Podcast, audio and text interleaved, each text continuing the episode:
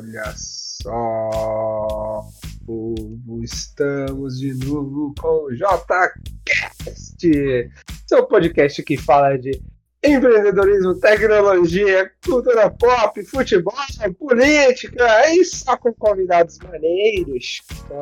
Cadê a ficha? Maneiros. Convidados tops dessas áreas e a gente fala sobre tudo aqui, né? A gente tem uma mesa de boteco, que não tem boteco, né? A gente só toma aguinha mesmo. Imagina se um dia a gente tiver um, uma de boteco, isso é top também. E hoje a gente tá aqui com a Bia Carla. E aí, Bia? Oi, João, muito obrigada pelo convite. Fico muito feliz de poder participar com todo mundo aí. Fico muito feliz, muito obrigada mesmo. Isso é uma honra aqui. Hoje tem até um adendo, né, para sua participação. A Bia aí, para a galera conhecer, ela é uma empreendedora da área de saúde, né? Ela, ela fundou, se não me engano, ela vai falar pra gente, né? Se não, se não me engano, a primeira academia para mulheres de Uberlândia e atua nesse segmento aí há, acho que já tem 10 anos, né, Bia? Como é que é aí? É, eu abri a minha academia em 2009, então eu já tenho 11 anos. Já houve outras academias femininas só para o público feminino em Uberlândia, até uma franquia americana muito famosa, que hoje é unidade na cidade. E eu trabalhei, antes de abrir a minha empresa, eu trabalhei em uma outra academia, um pouco diferente da estrutura e a forma que eu trabalho. Até foi por através dessa academia de estágio que eu trabalhei inicialmente que eu me interessei e achei um projeto diferente, porque já existiam grandes, grandes academias com público misto, né? E eu achei a academia diferente. E aí, trabalhando nessa academia, eu resolvi abrir uma academia feminina e deu certo. Já tem 11 anos que estamos é, enfrentando os desafios de ser empreendedora, enfrentando os desafios de ser mulher proprietária de uma empresa, tem que gostar muito. Eu sou apaixonada pela minha área e pelo empreendedorismo também. Oh, então é maior, já, já, informação. É mais de, são mais de 10 anos, né? Nessa, nessa luta aí. E como é que foi lá no começo lá? É, trazendo para esse lado de empreendedorismo aí. Hoje você já tem 11 anos, você já passou por um aperto aí. Essa pandemia, a gente vai falar pouco sobre ela. Mas você já teve outros apertos aí. O que, que, que, que, tirando esse ano aí, os 10 anos anteriores, o que foi de maior aperto para você para o início? Foi adquirir equipamentos? Porque a gente sabe que de academia é caro, né? Como é. é que foi isso daí, essa trajetória? É, é, João, a parte mais difícil hoje, eu te falo com certeza, é a parte de gestão financeira porque todas as faculdades têm uma base, porque a gente tem que saber administrar melhor o nosso. E eu formei em educação física. No meu curso tinha só uma que foi no final do curso que chamava administração. De... Ela me deu um pouco de base para questão de negócio, gestão, essa parte, mas não, não se compara ao que é na realidade, sabe? Então, a falta de experiência nessa parte, eu sofri muito tanto que eu fiz uma pós-graduação gestão financeira controladora, porque às vezes a gente, quando a gente está abrindo um negócio, eu abri muito nova, é, eu misturava meu dinheiro com a empresa, eu comprava um aparelho sem poder às vezes, por empolgação, por ver o negócio crescendo, por muita gente, meus clientes, é, eu esperava uma quantidade de e ao mesmo menos de cinco meses foi muito maior do que eu esperava. Então a empolgação ali, você quer comprar, você quer ampliar seu negócio e às vezes isso daí o proprietário, a gente que é o dono, a gente se perde por falta de informação, por falta de experiência. Então essa parte de gestão financeira é extremamente importante. Eu vejo isso uma experiência que eu tenho, porque a gestão de pessoas eu sempre gostei, né, de trabalhar com pessoas, Gosto muito da minha área, que trabalha a saúde do corpo, da mente. E a questão da gestão financeira é muito complexa, sabe? E a gente precisa mesmo se aprofundar. E aí você tem essa parte, né, de imposto também, que a gente não tem muito grande. Você tem um contador, você contrata um contador, toda empresa, né? Mas mesmo o contador, às vezes ele te explica algumas coisas que você não tem, tendo conhecimento devido, você fica perdido. E aí entra o estudo, você tem que correr atrás, porque você está pagando uma coisa que você nem sabe o que é, não sabe o que é devido, né? Mesmo acreditando no trabalho dele, mas você tem que ter um pouco de sobre. E essa parte, assim, com absoluta certeza eu te falo que foi o maior desafio. E ainda é, mas hoje eu tenho mais experiência, que na época eu não tinha. Nossa, então. É, é isso daí. A gente não tem, acho que. Eu posso falar com propriedade porque eu trabalho exatamente com essa, essa questão, né? Que é educação financeira, é fintechs, eu, eu criei uma fintech, eu já eu atuei nesse ano com dentro de todos os C-levels de uma startup de tecnologia que era um banco, um banco e uma, uma contabilidade para micro e pequenos empreendedores. E a gente tem hoje mais de 10 milhões de MEI no Brasil. E o que mais pega para eles é isso, porque a gente não tem isso na educação básica, a gente não tem isso no berço. E, e principalmente, principalmente para quem vem de baixo, né? Para quem já vem de cima, para quem já tem um, um poder econômico dos pais, da, da família mais estruturada, tem uma, uma educação, né? De você, ah, você tem, você tem que ter o seu fundo de reserva. É, é essa frase que eu até fiquei é, muito tempo tentando gravar ela, né? Que é o fundo de reserva. É, as pessoas não sabem o que é isso, você quer ter um fundo de reserva. Você entra muito bem nessa questão e esse ponto aí para todo mundo que for começar a estudar sobre isso, primeiro estude sobre fundo de reserva. Que é algo é, que é, aí. É, é, isso, e esse fundo de reserva, ele não é só para empreendedor. Ele é para pessoa, não é só para pessoa jurídica, ele é para pessoa física também, né? É para a Bia, é para o João. Isso a gente está vendo muito forte, né? A gente vai falar mais para a pandemia, que a gente não sabe o dia de amanhã, literalmente. Pode surgir outras necessidades sem você esperar. E aí você precisa de tentar sua família ou de se sustentar, enfim, e não tem esse fundo. E a empresa é a mesma coisa. Às vezes você tem um faturamento altíssimo em um mês, no caso das academias, por exemplo, é, começo de ano, que todo mundo quer mudar de vida, e no fim do ano você não tem um faturamento, porque todo mundo quer viajar, quer entrar de férias. Então, a gente não tem essa noção, a gente não tem essa cultura, o que você falou. É uma cultura financeira que já deveria vir, na verdade, lá na pré-escola mesmo. Essa, essa matéria, né? Esse estudo sobre educação financeira. Então, isso é muito importante. E quando eu abri, como eu comentei, é, sem dúvida nenhuma, foi o maior, desafio é essa gestão financeira. Exatamente. E para quem quer empreender, e na verdade para quem quer viver, né? Você falou. Cara, é o fundo de reserva. Eu, eu tô começando o meu agora, começando andando a baby steps, porque eu já empreendi em vários negócios, já tive é, quadra de futebol e eu morri num carnaval. A minha empresa faliu no carnaval porque não estava preparado. Assim, eu já vinha, eu já comecei ela no final de ano. E final de ano, a galera viaja, e aí você, se sustenta em uma quadra de futebol só com o pessoal que quer jogar um futebol de final de ano. E aí você tem que pagar um aluguel caríssimo de uma quadra e você não tem um rendimento ali. Aí chega janeiro, ninguém quer jogar bola, o pessoal começa a voltar a jogar bola só depois do carnaval. Chegou no carnaval, quebrei. Não sabia desse fundo de reserva. Isso foi em 2012. Eu fui aprender o que é fundo de reserva agora. agora. E aí, trazendo para essa, essa questão, o Brasil está começando a querer, nem, não é nem aprender, é começar a querer aprender sobre isso. Por quê? Porque agora a gente falando sobre a pandemia, né?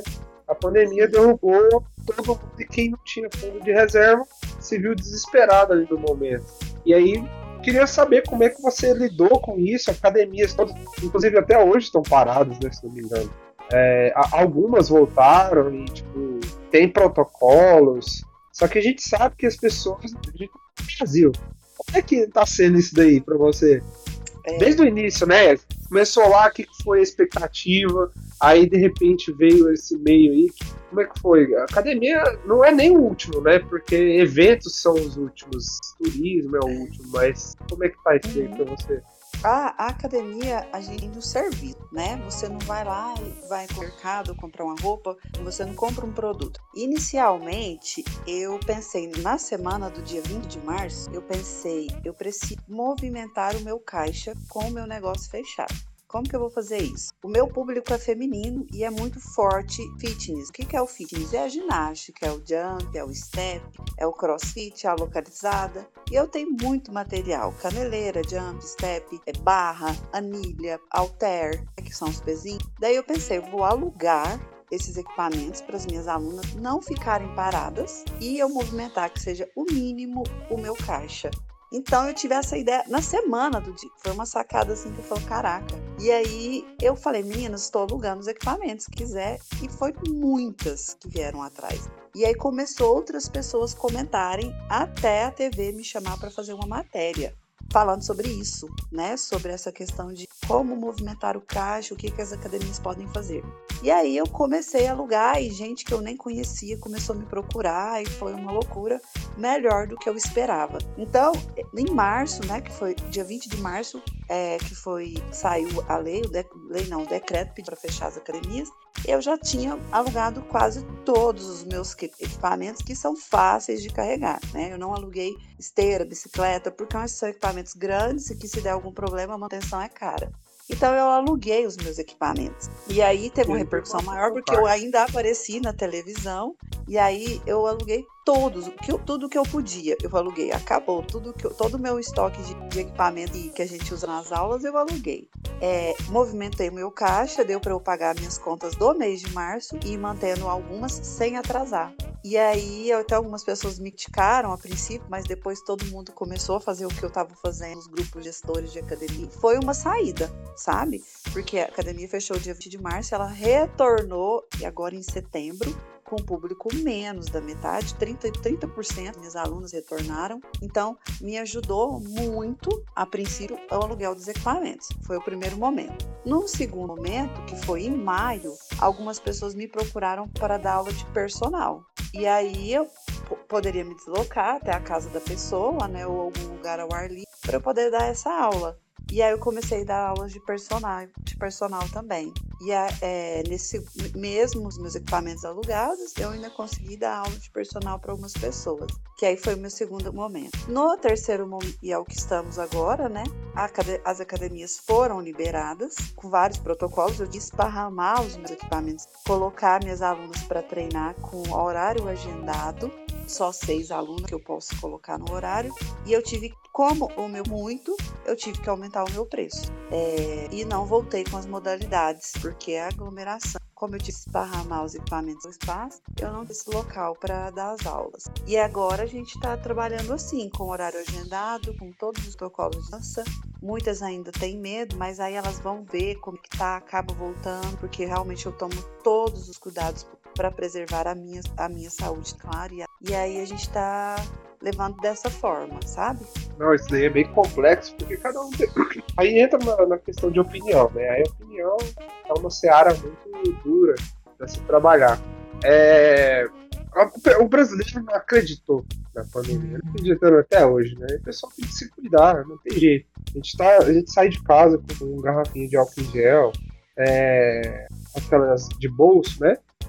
vai em algum lugar. Gente, é, é, é crítico isso daí. Às vezes, às vezes te previne, não é nem só do coronavírus, é de outros vírus. Atua no segmento de educação e de saúde, né? Vocês, você, você tem visto seus colegas, você é, tem é, você tem grupos aí de tem visto eles orientando as pessoas a, aos cuidados é é, de saúde mesmo? Ah, é o que nessa parte, porque a atividade física, né, ela te ela é muito bom para todos os sentidos, até na questão da imunidade. Com a pandemia, que eu tenho seis academias fecharam, quebraram, porque é muito complicado você manter o negócio com seu caixa zerado. Ainda mais se o seu negócio for recente. Porque quando você abre uma empresa, você tem que ter um financiamento, você vai comprar equipamento. Você paga uma, você tem que ter funcionários. E se você não tem um faturamento ali, você não consegue. Você não tem como pagar suas contas sem ter dinheiro. Então, as academias ficaram assim, todo mundo querendo abrir, desesperados e tal. Mas eu, eu tenho minha família, meu pai, meu, que já são do grupo, então eu, eu realmente tenho consciência do risco da pandemia. Perdi pessoas próximas, perdi familiares. É, então a gente tem a completa noção do que é esse. Então eu tento sempre trabalhar, tem que fazer atividade física. Você pode fazer em qualquer lugar. E se for para academia, como eu estou fazendo todos os processos para segurança, sabe?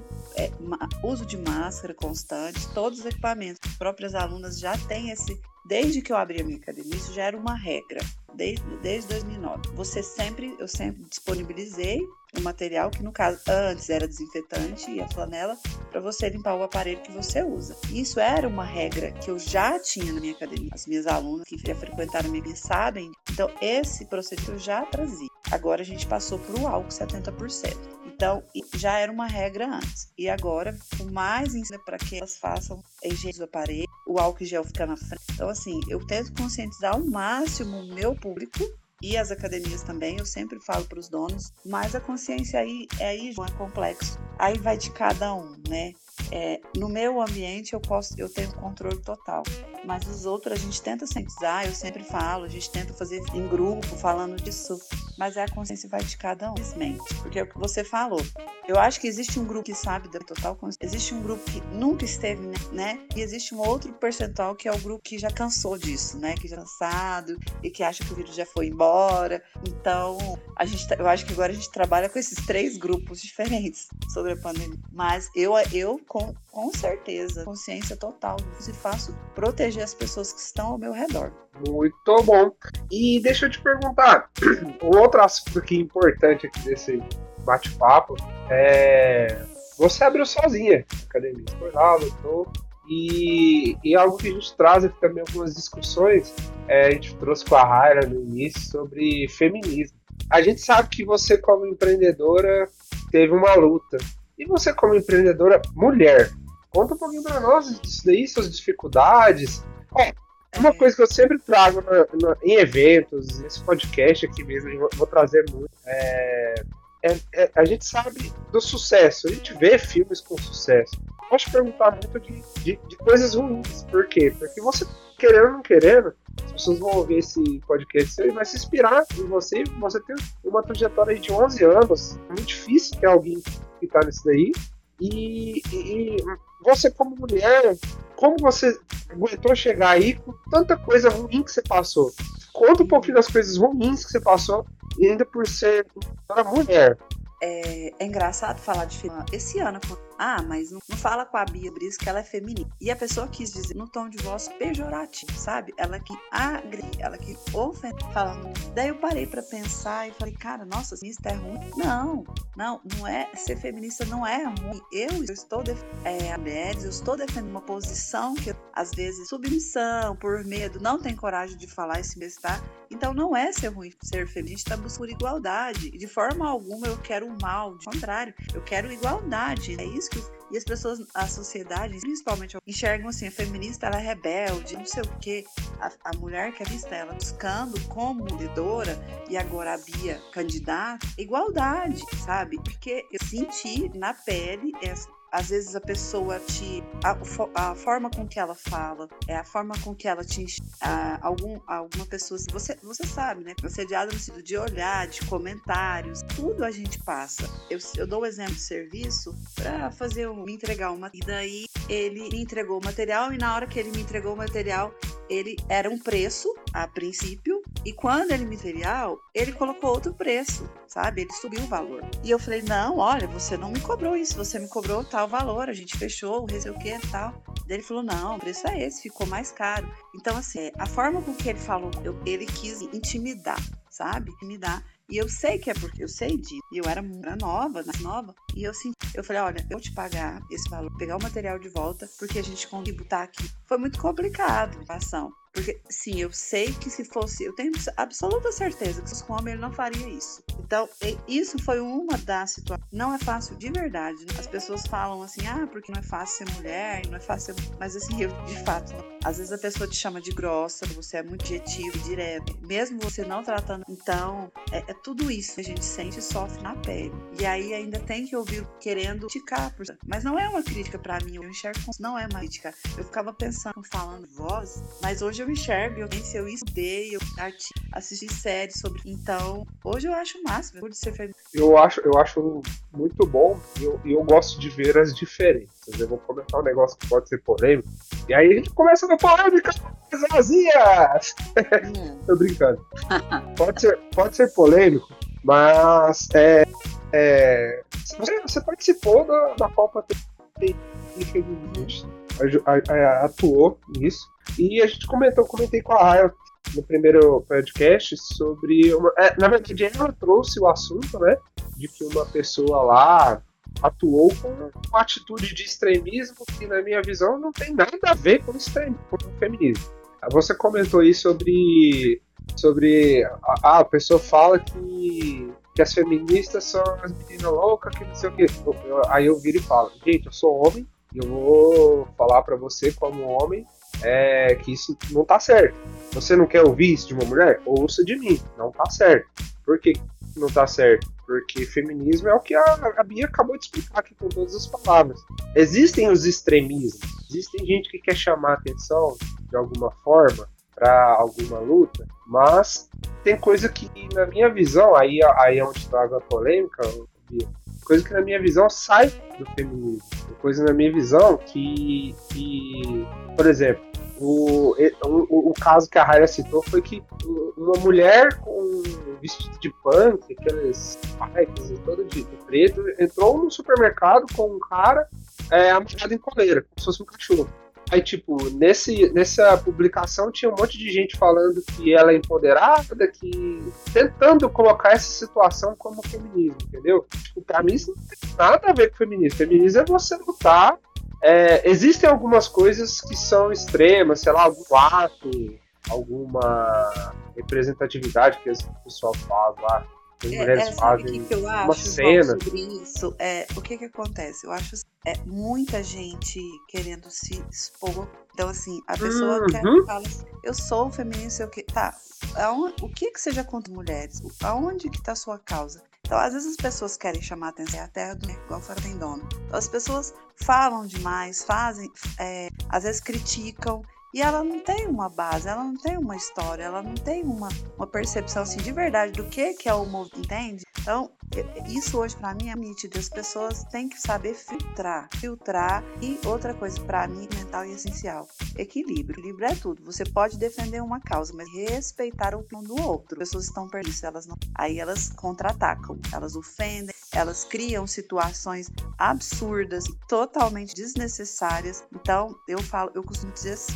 é, para você assim conhecer de verdade uma história da pessoa, não é a foto, é a história, é o conteúdo, é o investir, conversa, pergunta sobre. Então, esse tipo de coisa que na internet e algumas fazendo até ao vivo a cores, eu acho assim totalmente desnecessário e falta de equilíbrio. Uma pessoa desequilibrada, querendo chamar atenção. Para mim é bem isso assim, as, as melhores palavras. E, e, e, aí, é, trazendo pro. A gente já tá chegando ao fim. Ah. Meu Deus, parece que só tem 10 minutos que eu tô conversando com você. Então, cara, é, é, assim, é o podcast JCast, é assim. E aí, pra não, pra não, não perder a, a, a limiar, você se candidatou agora para vereadora da cidade de Uberlândia. E com todo esse histórico aí de empreendedorismo, com, com, com tudo o que você vem fazendo aí, a, a gente, a gente não, não, tem um contexto geral assim para falar. O empreendedor está lutando pelos sonhos dele, tudo, tudo, tudo mais. Mas entrando para a política, você acha que você vai fazer mais pelas pessoas do que você faz porque você já faz muita coisa pelas pessoas, você não tem noção disso. Você como empreendedora, você como uma empreendedora de um em que as mulheres se sentem mais seguras fazendo academia, falando disso aqui, mas eu vejo muito mais segurança. Eu até como esposo de uma mulher que tem dois filhos, eu sentiria mais segurança dela fazendo academia com mulheres do que outras que ela faz, né? Às vezes, não, não, não tô querendo dizer por machismo, mas por saber do machismo, você me entende? Que não é por, por eu ser machista que eu não quero que ela se tenha com outros homens, mas é por saber do machismo que outros homens podem, possam fazer. Ela pode se defender, e ela se defende.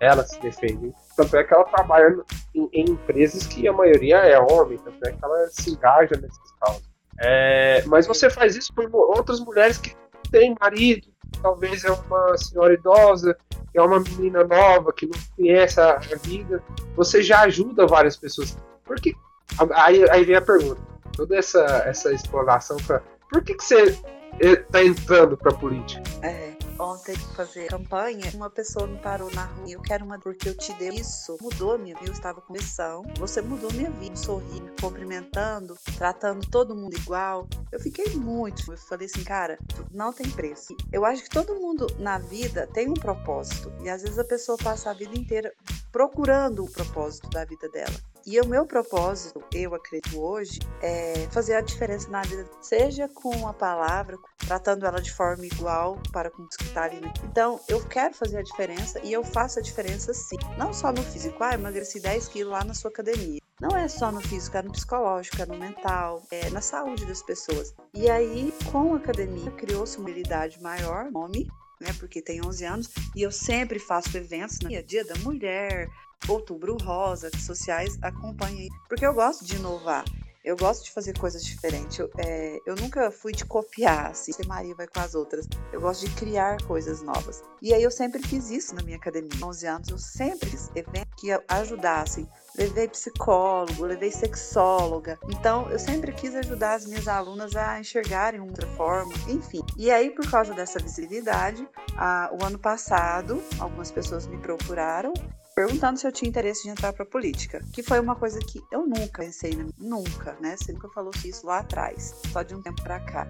E eu vi uma oportunidade de ajudar mais pessoas, não só na minha região, que é aqui, né, no meu bairro, mas em Uberlândia. Eu, eu acredito sim que eu tenho potencial e capacidade para ir. Mesmo que eu já até coloquei alguns projetos, dependa de dois fatores, que é primeiro ganhar na né, eleição, o segundo é que eles sejam aprovados pela maioria dos vereadores, mas é, eu estando lá, eu acho que eu consigo, eu quero, eu quero ir ajudar mais pessoas. Às vezes não diretamente assim, ah, eu preciso de uma cesta básica. Não, às vezes não assim, às vezes conversando, às vezes fazendo outro projeto, entende? E aí eu, eu vi essa necessidade de vergonha, né, que a gente passou ah, o ano passado, com essas operações da polícia, que saiu 20 tantos vereadores, foram caçados, presos. Eu acho que o Berlândia merece pessoas diferentes, merece pessoas engajadas, pessoas novas.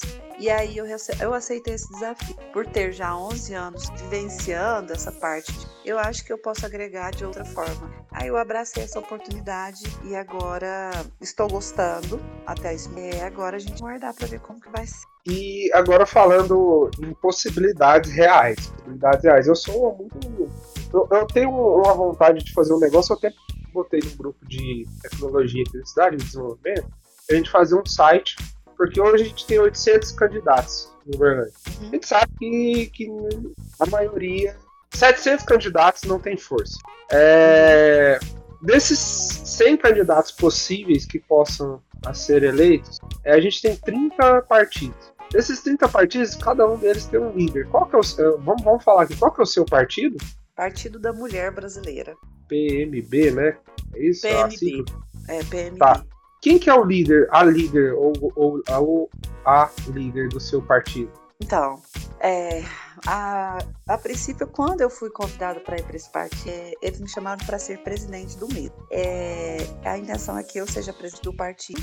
A, agora eu não sou, porque não dá para acompanhar tudo e tem que ajudar todo mundo e eu preciso focar na minha campanha todos os partidos, eu até comentei isso com uma pessoa do meu partido, todos os partidos têm sim os favoritos. O meu partido ele não é um partido grande e para que eu entrasse nesse partido, uma coisa das quais, das condições das quais eu falei, seria que não tivesse um ex-vereador e um vereador que já foi eleito, porque eu sei que ele já tem um grande público, ele já está na mídia, ele já tem um capital muito maior do que do que o meu e que os outros candidatos. Então, essas foram as minhas condições.